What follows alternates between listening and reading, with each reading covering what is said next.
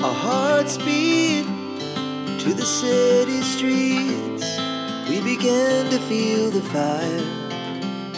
哟，各位听众伙伴，欢迎来到跟着机长一起飞。一月二十五日，一架华航货机编号 CI 五一一六机型波音七七七两百 R，于台湾时间二十五日晚间八点四十七分从桃园起飞后，于洛杉矶当地时间二十五日下午三点零五分抵达。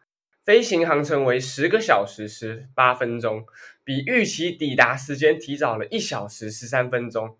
仅花费十小时又十八分钟就抵达洛杉矶，最快时速达八百二十六英里，约一千三百二十九点三公里，创下全球商业航班时速最快的纪录。那是什么原因让这架飞机成为超音速呢？就让我们来听听顺丰机长跟我们解说吧。各位听众准备好了吗？Fasten your seatbelt. Let's rock the sky. 哎，大家好，新年快乐啊！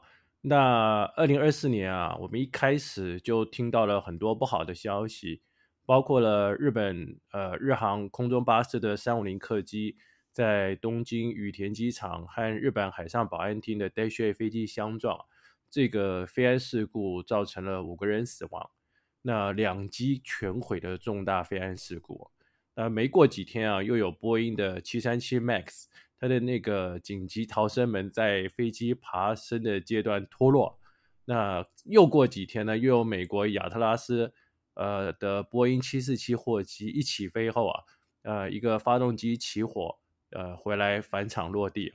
那么在这个一连串啊不好的消息之后啊，呃我们最近终于有一个令人比较开心的消息啊，它不是负面的，就是刚刚所说的一个华航的七七七货机。以破纪录的速度飞到洛杉矶，那这个航段啊，平均大概要十四小时左右的飞行时间啊，结果只用了十个小时多一点点哈。那刚刚所说的这个速度啊，最快有到达一三啊一千三百二十九点三公里啊，这个速度是什么概念呢？声音的速度啊，每小时一千两百三十五公里啊，也就是说啊。华航的这个飞机以超音速的速度啊飞到了美国。那民航机的机头啊，你看啊，大家都看过哈，都是圆圆的，它不像战斗机那样看起来这么流线型。那这个华航的货机哦，能够超音速飞行吗？其实啊，那班华航货机的飞行速度啊，在驾舱里面的仪表看起来和之前的航班都没有什么太大的差别啊。它只是因为搭上了喷射气流的这个顺风车才能这么快，就好像我们在泛舟的时候啊，呃，我们顺流而下，你不要划桨都可以很快。那如果你再用力划，那船就可以更快哈。如果飞行员啊从仪表上看到的速度和以前都差不多，那飞行员可以知道自己正飞在顺风里还是逆风吗？啊，其实是可以的哈。我们，所以我们现在来解释一下，呃，飞行员在驾驶舱里面可以看到的速度。呃，驾驶舱的仪表会显示四种速度，呃，有两种是最主要的参考，它叫做指示空速和马赫数。另外两种啊是真空速和地速。那飞机的超速、失速还有起飞落地的速度，看的都是指示空速。那在高空巡航的时候呢？看的是马赫数啊，所以我们才会说是这个指示空速和马赫数呢是主要的参考。那另外一个呢，我们刚刚就说了，还有一个叫做真空速和地速哈。所以我们现在来说一说真空速。呃，真空速啊，顾名思义就是飞机真正在空气中前进的速度啊，因为空气越高越稀薄，那高度越高。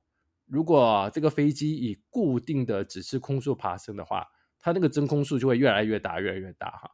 大概在四万英尺高度的时候呢，指示空速哦会是真空速的一半啊。就比如说呢，如果你的指示空速是两百五十海里每小时，那真空速就会五百海里哈。呃，当然还要看一下大气的情况，它可能可可能会更高啊，可能会更低。这个啊。有点抽象啊，所以我们可以举一个比较简单的例子啊。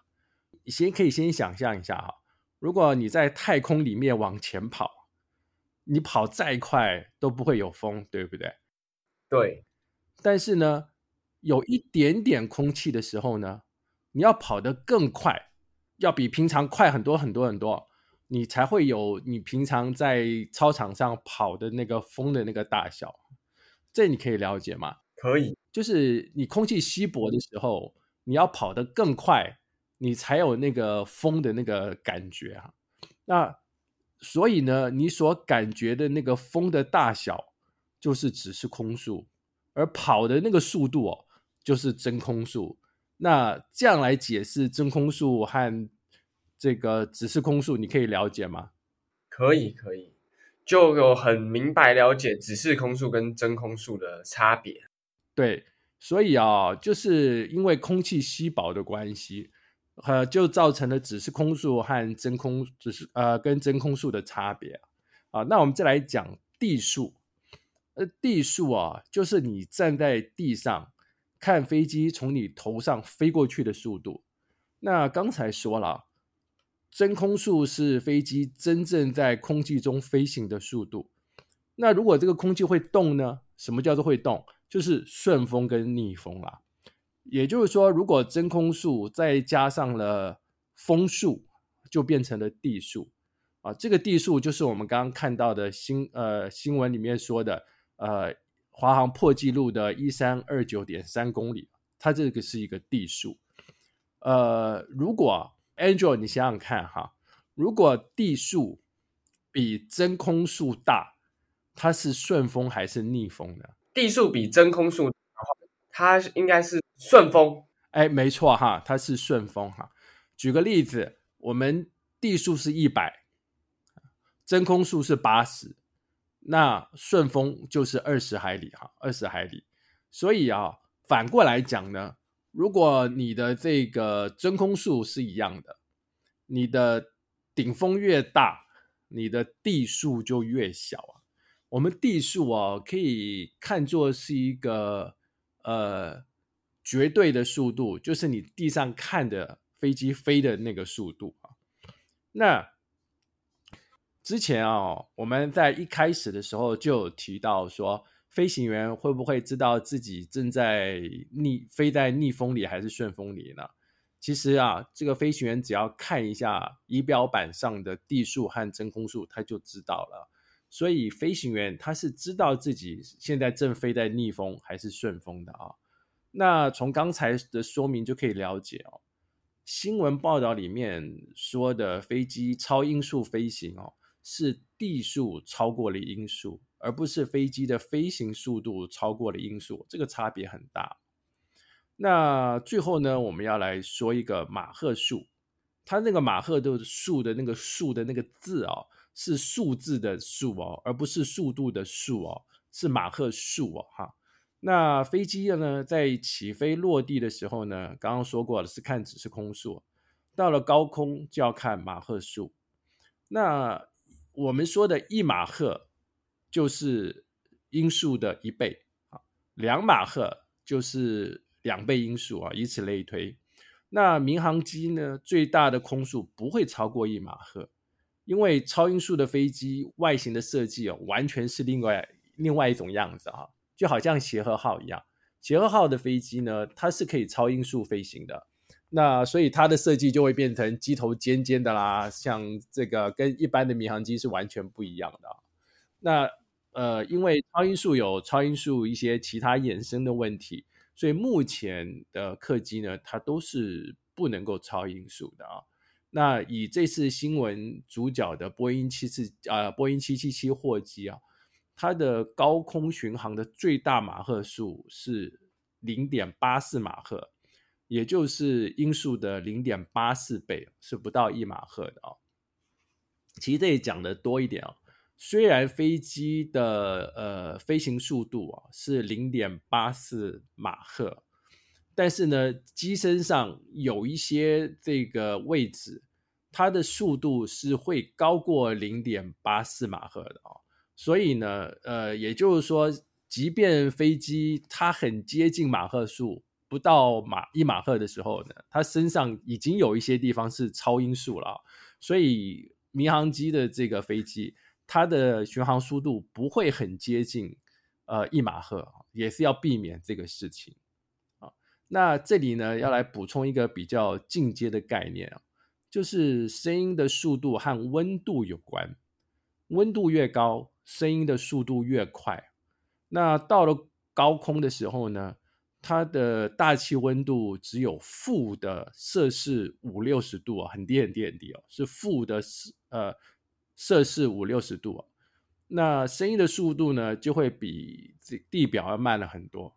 呃，我们以这个摄氏三十度来做个例子啊，那声音的速度呢是每小时一千两百五十九公里。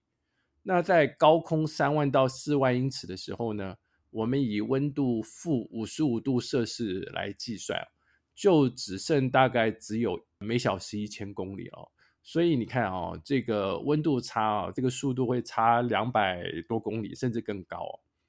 那有了上面那个速度的概念以后，其实你就会发现声音的速度其实没有那么快。呃，我们就好像说个玩笑，如果你在台湾吼一声的，美国人要十几个小时才会听到。其实还有一个更有意思的，就是呃，你下次有机会，你看看天上的飞机，他们的速度啊，大概就是呃一倍音速左右，你就会发现哦，那个飞机飞的速度就是大概就是声音的速度，其实也真的没有那么快。那呃，我们现在就来谈一谈。那在飞机遇上了很强的顺风或是顶风，对飞行操作有什么影响？那 Andrew，你认为啊，如果遇到了顺风，对我们的飞行操作会有什么影响呢？遇到了顺风，是不是比较省油，飞行比较快？哎，对，那个顺风不是我哈，那个顺风是指天上的风。对，他说啊，如果我们遇上了顺风。飞行时间当然就会比较短啊，比较省油，我们就会比较早抵达了我们的目的地机场。但是呢，我们刚刚说的省油跟比较快到，看起来是好事，但是呢，最后都可能会变成是一种麻烦哦。啊，所以它没有一定的真的那么好。我们先说省油，那依照呃飞行计划，飞机在落地的时候，呃，飞机上的燃燃油啊烧的都差不多了哈。它就会剩下它法规上应该要有的量哈，基本的量。但是呢，如果你在航程中省了太多油，就会造成落地的重量太重了，甚至重到超过最大呃许可落地重量哦。那当然这中间有很多细节啊，因为太专业了。那这里只是一个概念而已哦，就是说你在航路中省油省太多，呃，虽然是一件好事。但是它的副作用就是可能造成你的落地重量太重，哦，那超过落地重量呢，这是不允许的。那怎么办呢？你只好在天上多绕几圈，把这个多余的油烧掉，让飞机的重量低到了最大落地重量以后，你才能落地啊。所以你就油就白省了，对不对？对，而且还要再多绕几圈呢，有时候甚至可能还要超过了原本落地的时间呢。对呀，所以啊，所以呃，如果变成这样的话，你看时间也没有省到，是谣言没有审到哈。那再来呢，是说呃，比表定的时间早到。那在很多机场都有噪音管制呃，比如说台北松山机场，晚上十一点到隔天早上六点是不允许民航飞机起降，对，当然紧急状况除外。也就是说，如果你飞得太快哦，飞到的时候，那它仍然是在噪音管制的时段，那你也就不允许落地，就跟刚才一样，你只好在天上绕圈子哦，就飞待命航线啦，等等哈，那一直绕一直绕，绕到等飞机这个机场开放为止。那你这个绕啊，一方面是浪费时间，第二个就是白白把油烧掉，那所以很有可能是把你刚才省的油又还了回去啊，那都白省了。那所以呢，有经验的飞行员哦，如果他预期会有这种情况，他就要在巡航的时间呢，尽量飞得慢一点啊，但你飞得慢也有问题啊，因为你飞的同一个航路、同一个高度、同一个方向，它不会只有一台飞机，它后面会有排队的。如果你飞太慢，就会变成陆队长，就会耽误到其他航空公司的飞机啊，这个很讨厌，对不对？对，我们很讨厌前面的人车子，呃，他开的太慢太慢啊，也也其实对后面的人也是很不好的。在空中就像高速公路一样塞塞车了，对啊，都会塞在一起，对不对？啊，若是哈，呃，若是预计航路上会遇到很强的顶峰，那它会有一另外一个问题，就是飞行时间哦会增加很多哦。如果飞机呢载载很多货物和乘客的话，就有很可能你把油加满。都不能够一次飞到目的地机场，那怎么办呢？那你就必须要在飞到目的地以前，先再降落到另外一个机场加一个油。但是呢，这样子降一次油啊，呃，降落一次要花很多很多的钱跟时间啊。虽然看起来好像我们在起飞的时候把人把货装满很赚钱，可是你这样子一个中间加油花的钱。很有可能比你在的那些人跟货所赚的钱要更多。怎么说呢？因为呃，飞机是在巡航的时候最省油。那你为了要加油，你得要下降高度，然后跟一堆飞机呢去抢那个进场顺序。如果你在进场的过程中呢，你没有那么顺利的话，呃，会耽误很多时间。那这也是耗油。那再来呢？你飞机在每一次落地都要付钱给机场的，这叫落地费。那到了机场以后呢，空调靠上来，这个也要钱啊。呃，然后你再来说呢，如果你落了地以后，你需要补给补给一些水啦、什么啦这些东西啊，空服的适应品，这个都是钱啊。所以如果你为了载货跟客人，然后来中间转降一下啊，其实是很划不来的。那所以怎么办呢？所以为了要能够一起飞，就一次飞到目的地哦。那油也载满了，那怎么办呢？啊，只好减少我们飞机的这个装载，也就是说少载一点客人跟少载一点油。那为的是什么呢？为的是我们可以从起飞一次就呃落地哈，这就好。所以啊，或许呃大家会有一个经验啊。呃，我们冬天从美国回到台湾哦，就好像比较容易客满嘞，或是比较容易订不到位置。但是呢，你千辛万苦订到了位置，你上了飞机就发现其实还有很多空位啊，啊，它就是这个原因。因为航空公司哦，它必须要限制飞机的装载，然后呢，让飞机呢能够一次飞到目的地。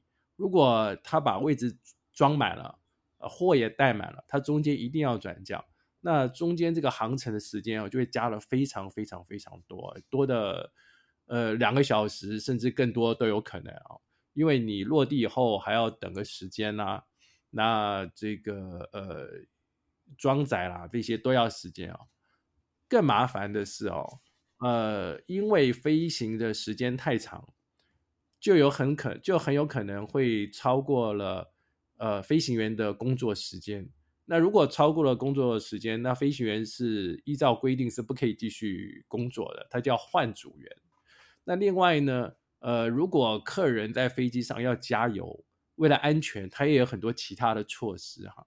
所以像这些事情就会变成额外衍生了很多其他的费用跟成本啊。所以呃，在这个冬天。逆风很强的时候，那不得已，航空公司只好忍痛少载一些人，少载一些货啊。